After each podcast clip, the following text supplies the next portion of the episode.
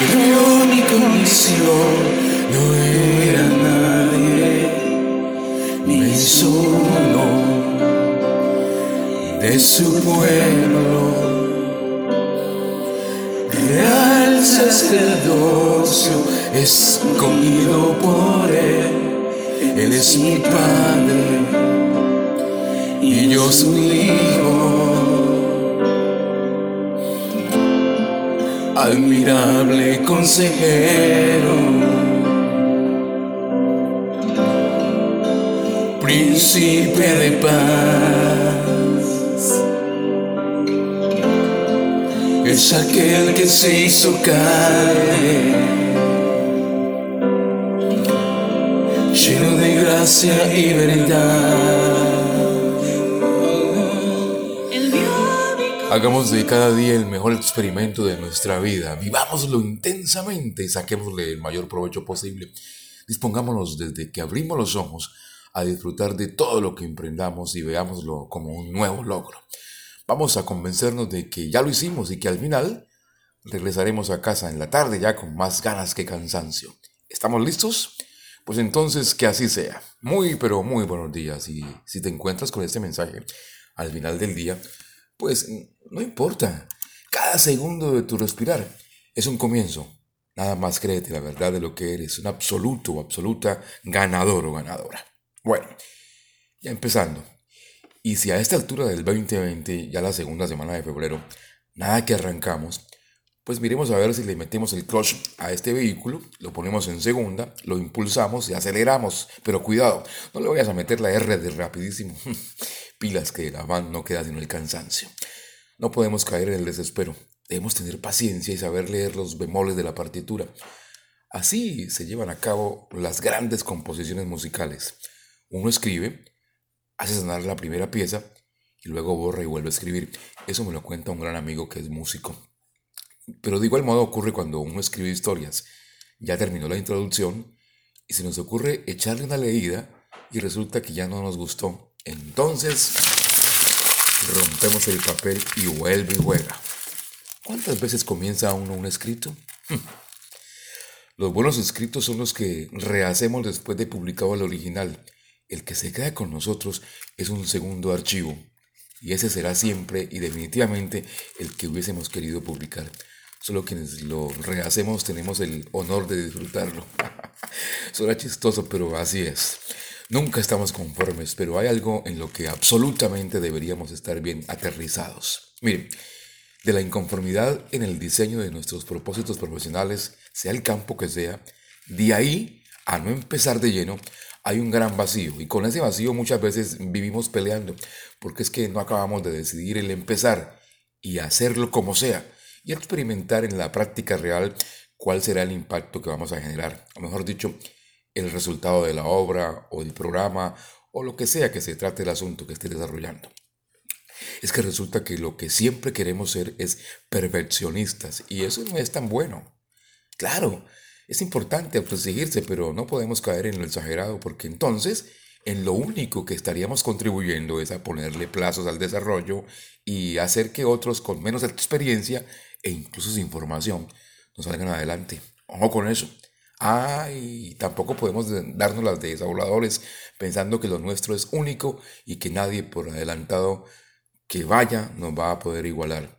Es que mi producto tiene sello propio. Hmm, pudiera ser que sí, pero hoy por hoy en este mundo de competencia, hasta la mediocridad gana espacio y desplaza incluso a los mejores. Debemos ser muy cuidadosos. Hmm, ¿Ve? ¿Y este man es que está hablando? Es que todo lo que he dicho como que no encaja, ¿cierto? Pues a ver, les cuento. ¿Cómo les parece que ayer estuve hablando con alguien de negocios, de aquellos que le pintan a uno como alternativos, que nos pueden ayudar a capitalizar, que nos pueden ayudar a lograrlo adquiriendo educación en campos como el financiero, en el campo de las ventas, y concluye uno en lo mismo. Suenan bonitos los números, muy atractivas las proyecciones, son para ilusionar a cualquiera, pero del dicho al hecho hay mucho trecho. Y yo insistía es que lo mejor definitivamente es dedicarse a lo que te apasiona y seguramente así también se puede capitalizar. Pues solo que hay que empezar. Y ese es el tema, empezar. Debemos comenzar y sin titubeos. No le podemos dar más tregua al desenlace porque el tiempo no perdona. Ya estamos en segunda semana de febrero. Así que partiendo de estos principios, yo me ubico en la palabra de Dios y me encuentro que Él siempre tiene la dirección perfecta para cualquiera, cualquiera que sea nuestro objetivo.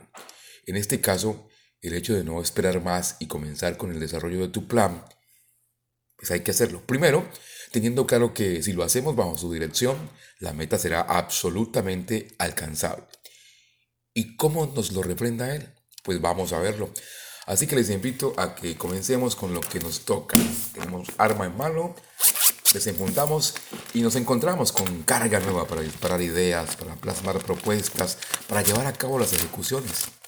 Entonces venimos y abrimos nuestra Biblia en el libro Primera de Tesalonicenses, capítulo 5, versículo 21, que dice, examinadlo todo, retened lo bueno. Aquí está la clave para empezar. De alguna manera, aplicando nuestra cotidianidad, es como entender que no todo lo que brilla es oro o como decimos a veces, de eso tampoco nos dan tanto. Lo que nos lleva a que es mejor que nos desempeñemos en lo que realmente sabemos hacer.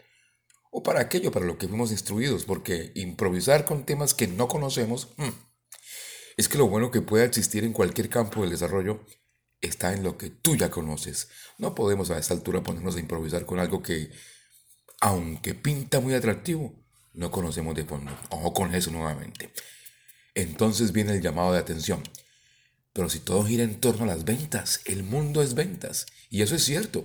Pues entonces vende lo que conoces o lo que sientas que es de absoluta necesidad de consumo, por ejemplo. Esa es la única manera de alcanzar nuestra meta. Así que no inventemos.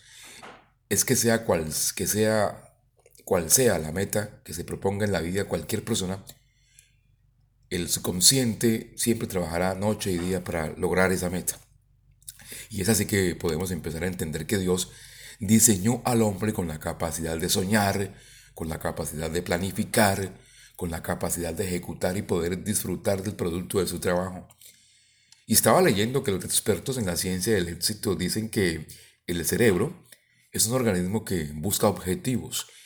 El análisis ese que yo leía reseña que algunas metas en la vida toman más tiempo para lograrse que otras y que es muy probable que algunos pasen años trabajando en su objetivo y mucho más probable aún que se desanime incluso cuando no logra cumplir ese objetivo. El tema aquí es de constancia. ¿Se acuerdan de la constancia? Y miren cómo lo plantea Dios en su palabra. Y viene Eclesiastés, lo tengo aquí listo, Eclesiastés 8:17, que se refiere de esta manera al tema de buscar desarrollar algo para que lo que uno está preparado salga adelante. Leamos, Eclesiastés 8:17. Y he visto todas las obras de Dios, que el hombre no puede alcanzar la obra que debajo del sol se hace, por mucho que trabaje el hombre buscándola, no la hallará, aunque diga el sabio que la conoce, no por eso podrá alcanzarla. Hmm, como quien dice, no improvisemos, tenemos herramientas que Él ya nos dio, usémoslas. Ya para finalizar, digamos que es absolutamente claro, de acuerdo con lo que Dios nos dirige, que tú y yo debemos asegurarnos de que nuestras metas sean logrables y que nuestros proyectos pues deben pasar la barrera de nuestra imaginación a lo completamente tangible, es decir, a la realidad. Y para eso se recomienda que lo escribamos, siempre escribamos, planeemos escribiendo.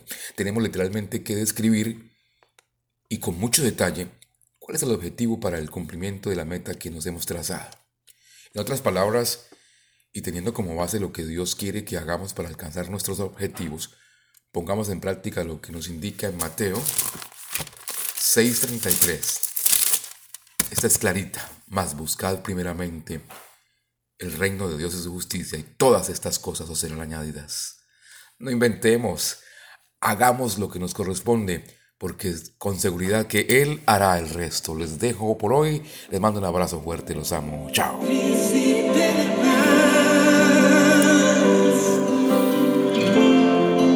es aquel que se hizo